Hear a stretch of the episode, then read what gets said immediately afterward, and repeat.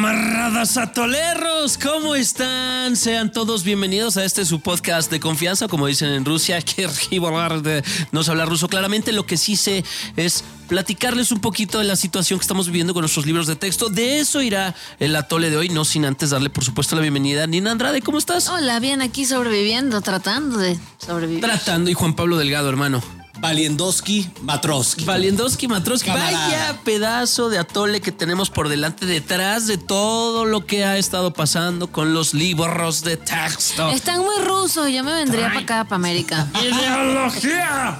Vamos a hablar bien de todo eso y vamos un poquito eh, a desglosar qué es lo que ha estado pasando con hechos, con datos, con cosas que vienen adentro de los libros y no nada más como con cosas que pues medio percibí que aquí la chingada. Entonces, sean bienvenidos. Ah, por cierto, Lucy está tratando de entrevistar a Volodymyr Zelensky. Ahí nomás, ¿eh? para que vean el, tipo de, de, staff y de gente que tenemos en el atole. Que luego ya nos contará, ¿no? Haremos otro atole del, viaje de Después te contaré lo que dicen de ti, Lucy, aquí tras cámaras. No, para nada. Me dejaste sola con este par de ¿De qué? ¿De qué, dilo? Dilo de, ¿Qué les pongo? De comunistas. Eh, no, justo. A ver, si Lucy Bravo está en Ucrania, también está quizá combatiendo al comunismo, tal vez comunismo de Vladimir Putin, que no tiene nada que ver su ideología, pero bueno, es otra historia. Que además a Lucy le encanta Vladimir Putin, pero esa también es otra historia, muchachos. Así que tenemos que platicar de esto porque además es un tema que nosotros como grupo, como Fuerza Informativa Azteca, como individuos pertenecientes a esto, hemos agarrado y hemos hecho casi personal, porque si en algo estaremos de acuerdo, espero, casi absolutamente todo el mundo, es que no mames, con los niños no. Y con los niños, ¿por qué no? Porque pues hay que decirlo con todas sus letras, la educación y la niñez es una parte integral de cualquier sociedad. Y los niños, quienes muchos, por ejemplo, todavía no desarrollan bien, bien su cerebro ya de adulto hasta mucho tiempo después, pues no tienen la culpa de absolutamente nada. Los niños, y siempre le hemos dicho, también son, son puros, no hay que contaminarlos con tanta mierda. Y no estoy hablando ni siquiera de los libros de texto, y iremos ahí, sino de tantas y tantas cosas que, a los que pueden estar expuestos en la familia, en los medios, en los amigos, en internet, en redes sociales, en absolutamente todos lados. Entonces, partiendo del punto que me parece es primordial de los niños son pues sí, lo más puro que tenemos y además son la oportunidad de medio cambiar las cosas con una educación que más o menos los encamine a ser gente de bien. Partiendo de eso, entonces, estamos todos de acuerdo. Hablemos ahora de lo que nos está entregando los libros o lo que nos quieren entregar los libros de la SEP. Y permítanme nada más empezar también con esto. Va más allá del comunismo, ¿eh? O sea, sí se ha tomado como bandera. Sí, la gente está como de, es que TV Azteca dice que si este mi perro lee esto, mañana va a ser este comunista. Y a ver, sí, qué chistosos, muy buenos memes. La verdad es que yo me he reído mucho, le retité algunos y todo, pero va más allá del comunismo. Sí hay, sí hay ciertos eh, dejos y destellos de, de, una doctrina, eso es, eso es real, güey. Y las personas que están detrás sí tienen y son abiertamente comunistas. Empezando por Marzariaga, claro. Que es el encargado de los libros de texto. Abiertamente. A ver si pero vamos allá para mí. Leo, danos chance. Perdón. Ok, gracias. No, es que son muchos temas y te fuiste como hilo de medio y entonces sí, hay que ir como, Vámonos tranquilo, compadre. Exacto. Vamos, vamos por partes. Como una por disculpa, partes, pero a mí sí me gustaría. Desayunar perico. Yo tengo como una consecuencia o, o una idea, consecuencia de todo esto, pero a mí sí me gustaría escuchar a Juan Pablo, porque este hombre tiene días eh, leyendo esos libros y tienes un, toda una cátedra de qué realmente es lo que está ahí adentro. Y después yo respondo porque claro que tengo una posición. Gracias, Nina Andrade. Un par de cosas. Adelante. La, la, gente se burla en redes sociales de nuestros reportajes de Fuerza Informativa Azteca. Y muchas personas están diciendo, presenten pruebas. A ver, número uno, todos los reportajes y lo que estamos diciendo aquí en el atole viene directamente de los libros que los tenemos en formato digital aquí en Fuerza Informativa Azteca, en el Atole y también en formato físico. O sea, no nos estamos inventando cosas porque sí ha habido durante meses muchos rumores. Es que los libros dicen que tienen X cosa o dicen que tienen aquella frase, aquella... Pero ya no es un rumor. Exacto, esto ya no son rumores, que es creo que lo primero que las personas deberían de, tener en, cuenta al avanzar sobre esto. Ahora bien, vámonos por partes, porque sí, la gente se burla. ¿Por qué exageran? ¿Cómo que comunismo? A ver, aquí hay un libro que se llama Un libro sin recetas para la maestra y el maestro. Ajá. Fase 3, que involucra por alguna razón, pero yo no entiendo el sistema de la SEP, la nueva escuela mexicana, que el idiota este de Marx Arriaga impuso, pero es fase 3 que abarca primero y segundo de primaria, esa fase 3. Entonces, este, este libro sin recetas es el manual para todos los maestros. Y lo que les dice es, a ver, ustedes léanse, chútense este libro para que entonces con esos lentes, con esos anteojos, puedan ver al mundo y explicárselos así a los chamacos.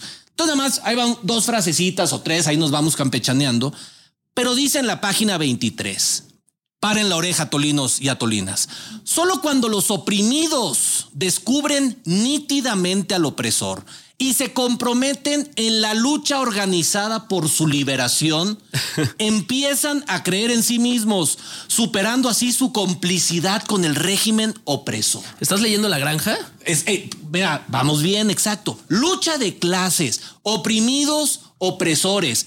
Esto viene directito del marxismo. Cabrón. O, sea, dicho, dicho en otras palabras, más claramente es lo que quieren es marcar o que, la, o que los niños marquen muy bien las clases sociales y saber quiénes son los buenos y quiénes son los malos. Así tal cual. Exactamente, entiendo. Ahí les da otra, nada más para que vean en qué estamos. Debemos entender que la libertad individualizada, la libertad del individuo, es un concepto que violenta la construcción de comunidad y genera dinámicas de enajenación que deben cuestionarse. Ah, chinga. O sea, o todos jalamos. No, ellos hablan de una libertad colectiva. Claro. Una libertad colectiva comunitaria, una libertad social, donde prácticamente lo que importa es el grupo y tú no eres un individuo. Tú eres parte de esta comunidad. Bueno, Yo no sé, no, a ver, hay cosas buenas en ser parte de un grupo, obviamente, pero se debe de ser parte de un grupo desde la individualidad, chingados. Claro. Es bueno, no es lo que yo opino. Sí, bueno, eh, hay muchas, a mí iba a decir dos cosas. Primero que finalmente sí tiene Leo algo de razón, ¿no? Jalamos todos. Por supuesto. Y la otra es que hay ciertas palabras que alarman y, muchas de ellas ya las acabas de mencionar.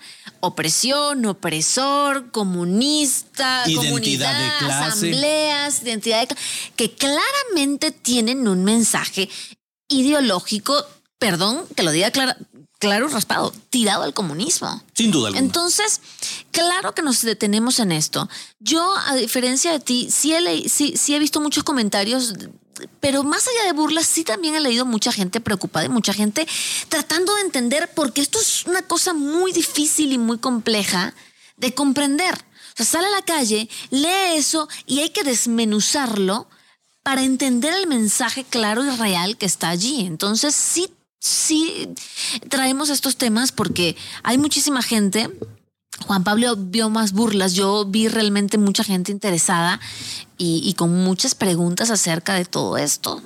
Entonces, pues por eso estamos hablándolo en el atole. E, es una cuestión de desmenuzar y lo que le decíamos a Leo que se fue como hilo de media.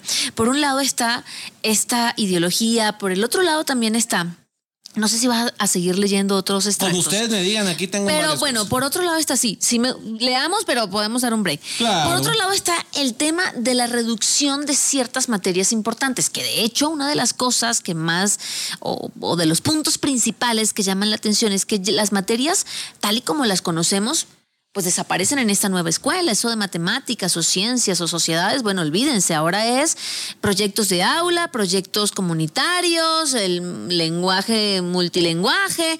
Entonces, eso es un, punto. Y el otro punto es justamente la reducción de esas materias, matemáticas a 24 páginas en algunos libros, eh, los eh, pedazos de, una explicación en, ciencias con muchísimas... Eh, fallas fallas, no era la palabra que estaba buscando, pero me, sirve. Entonces, claro que es un tema que nos tiene que interesar a todos, no solamente a los padres de familia, a las madres de familia o a los mismos estudiantes, sino a todos los mexicanos como sociedad, porque finalmente estamos hablando de la educación de los que mañana van a tomar las riendas de este país y en manos de quién las vamos a dejar.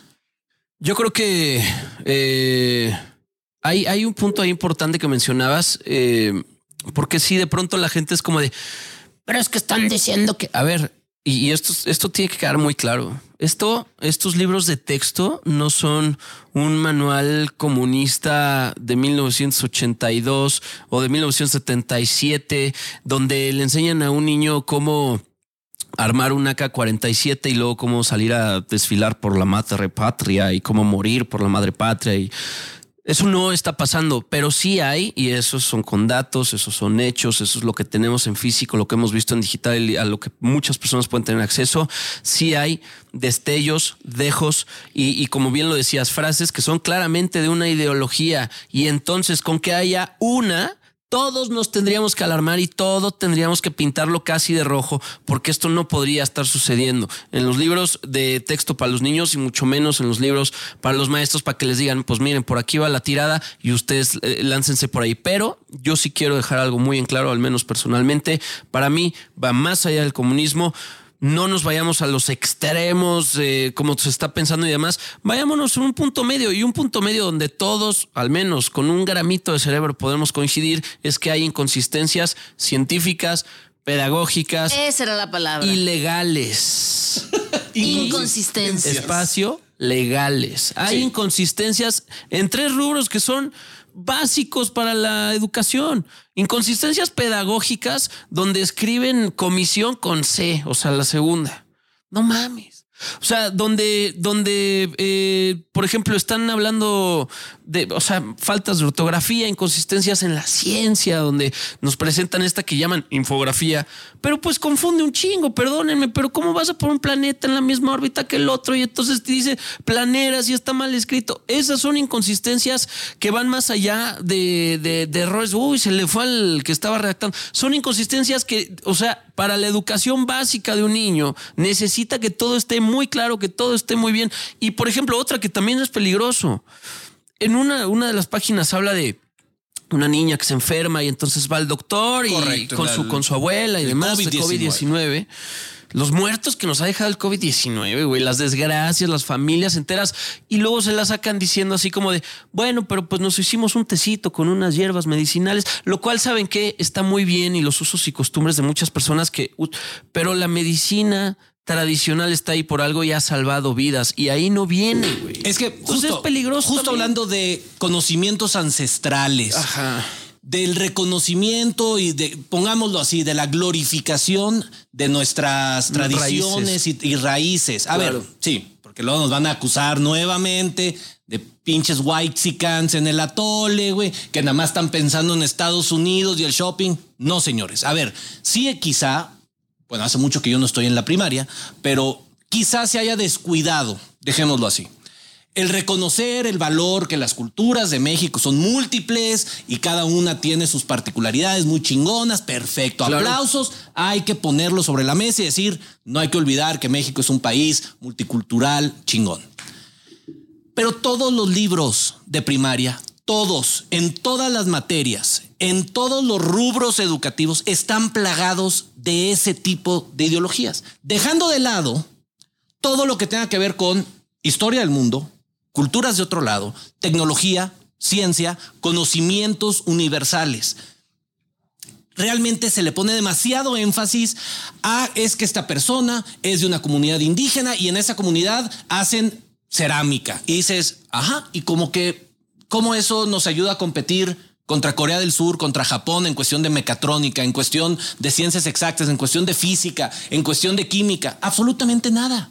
Es una palmada en nuestra espalda pseudonacionalista para decir, ay, qué bonito es México y sus tradiciones. Está perfecto, pero de nada, de nada sirve eso para el siglo XXI. Absolutamente nada. Debemos estar aprendiendo inglés, chino, mandarín, alemán, lo, coreano, lo que sea, no lenguas indígenas. Sí hay que rescatarlas, hay que preservarlas. No soy racista, no quiero eliminar estas culturas, no, pero hay que poner énfasis en otros lados que nos ayude. Miren, sobre todo somos tontos porque ahí está la historia.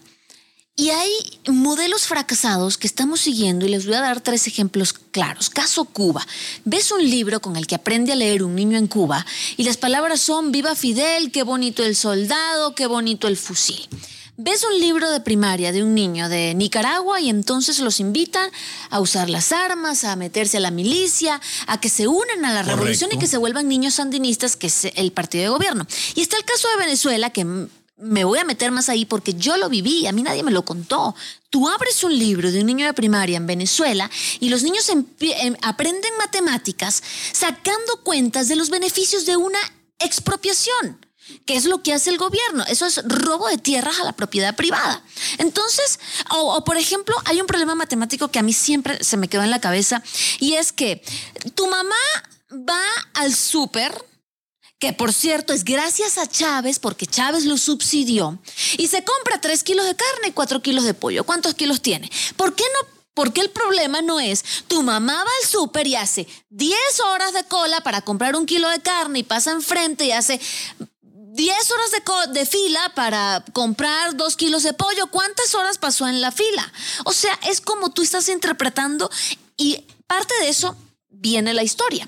También ves libros en Venezuela en donde Chávez está por encima de Bolívar, que es el libertador. Entonces Chávez es el padre de la patria. Están reescribiendo la historia a su conveniencia. Chávez llegó, o este, o este régimen llegó hace 23 años. Estamos hablando de que el día de hoy, un muchacho de 23 años no ha visto otra cosa en su vida que no sea eso. ¿Y quién le quita a él de la cabeza la idea de que realmente el padre de la patria es Simón Bolívar y no Hugo Chávez, cuando toda su vida se lo han dicho así. Entonces, cuando se vulnera la educación de los niños de tal manera, llámese lenguas, llámese historia, llámese como se le quiera llamar, es muy preocupante.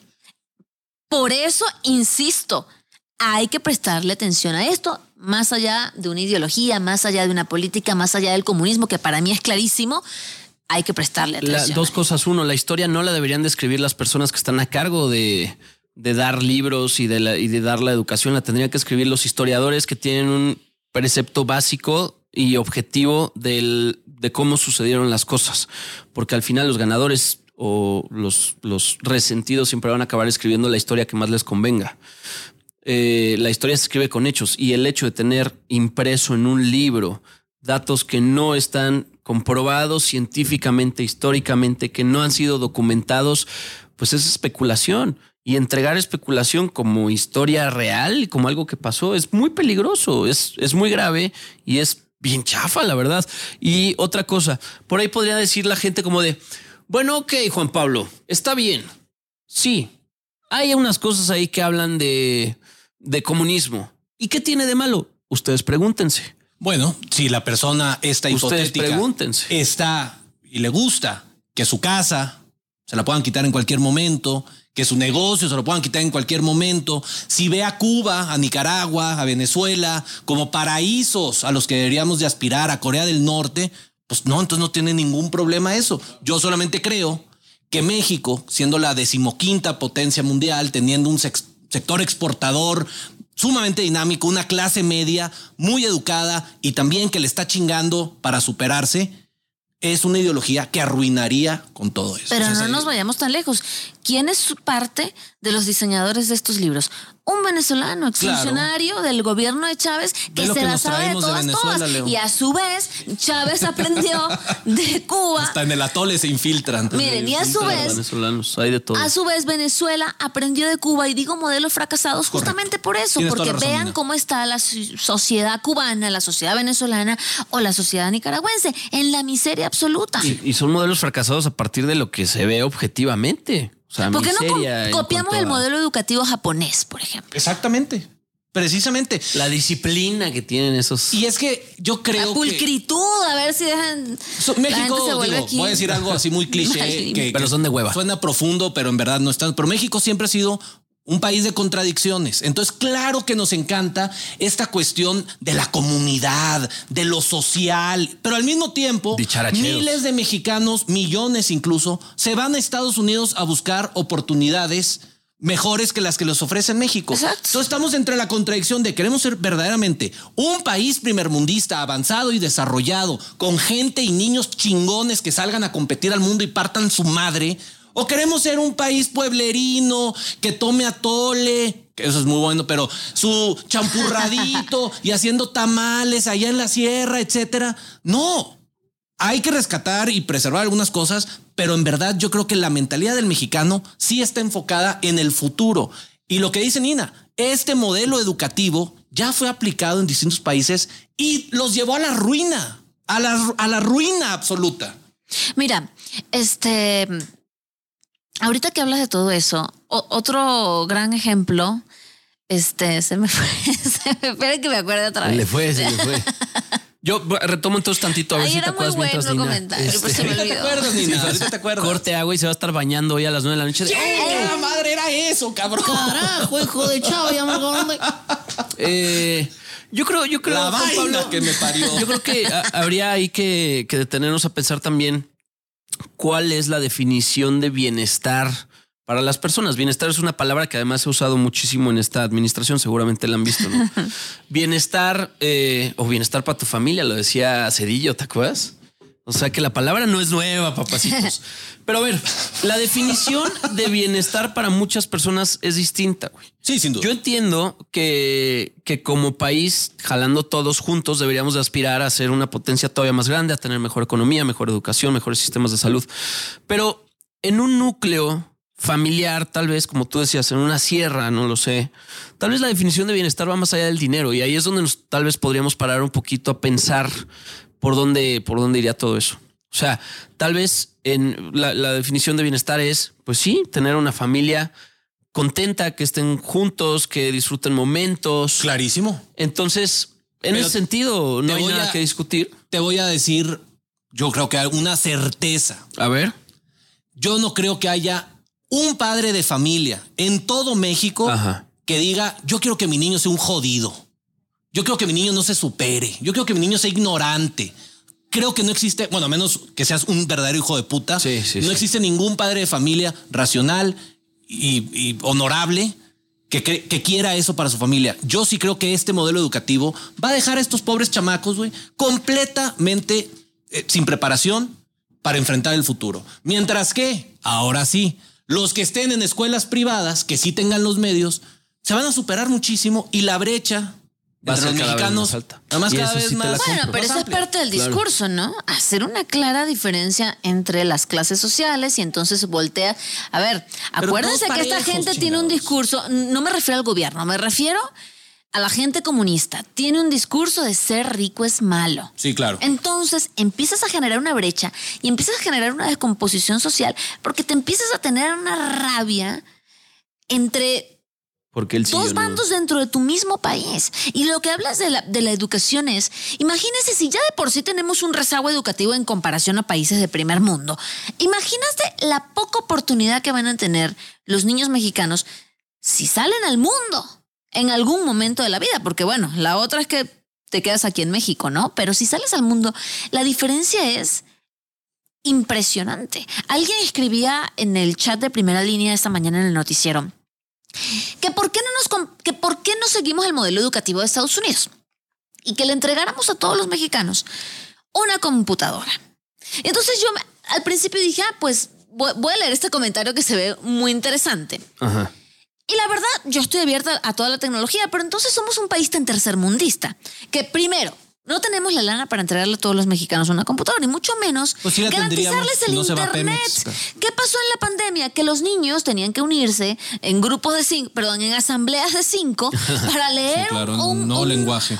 Una tableta o un celular o irse a un lugar en donde sí había internet, porque ni siquiera garantías de internet tenemos ¿Cómo entonces sales al mundo con una educación absolutamente vulnerable, corrompida, rota?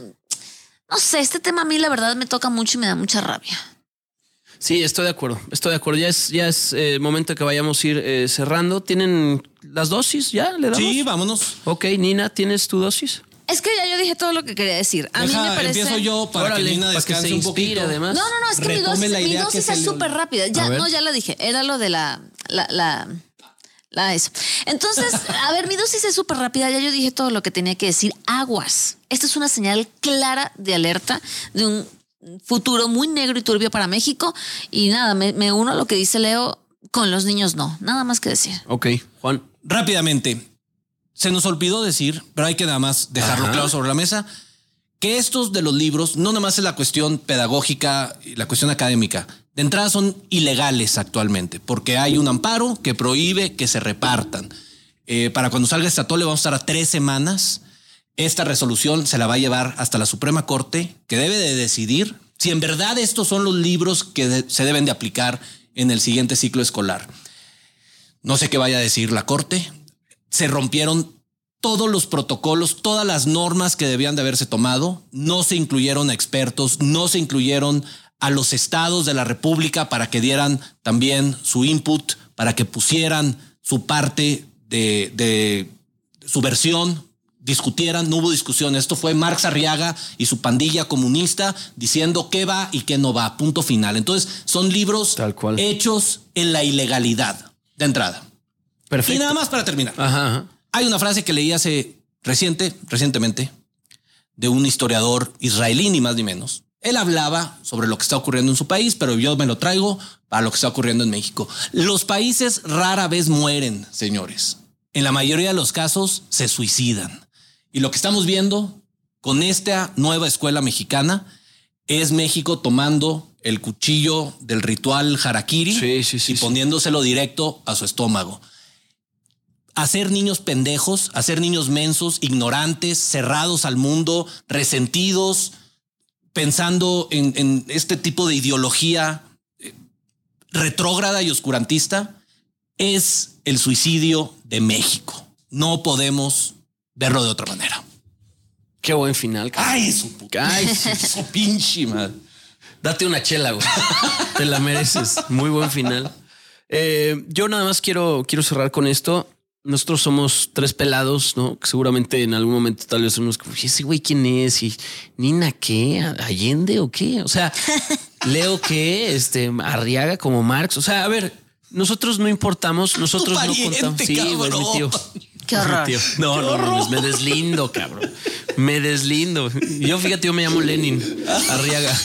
Yo de Sadi también me deslindo. No, me deslindo, me deslindo. Eh, nada más, nosotros somos tres pelados que estamos en una, así le llaman, la pecera aquí, en una de las instalaciones de, redacción de Fuerza Informativa Azteca, en el Ajusco. No somos nadie, pues.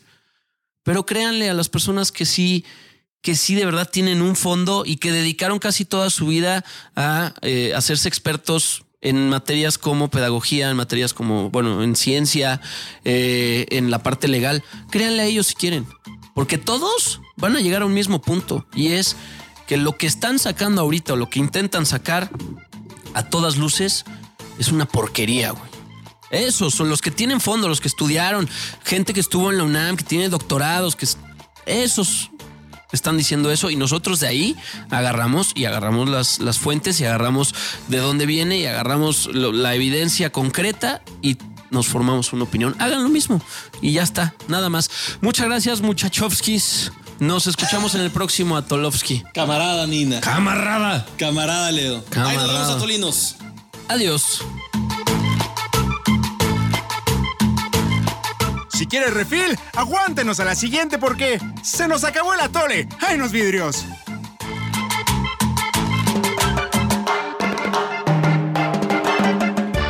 Somos líderes en información digital. Somos multiplataforma. Somos Fuerza Informativa Azteca.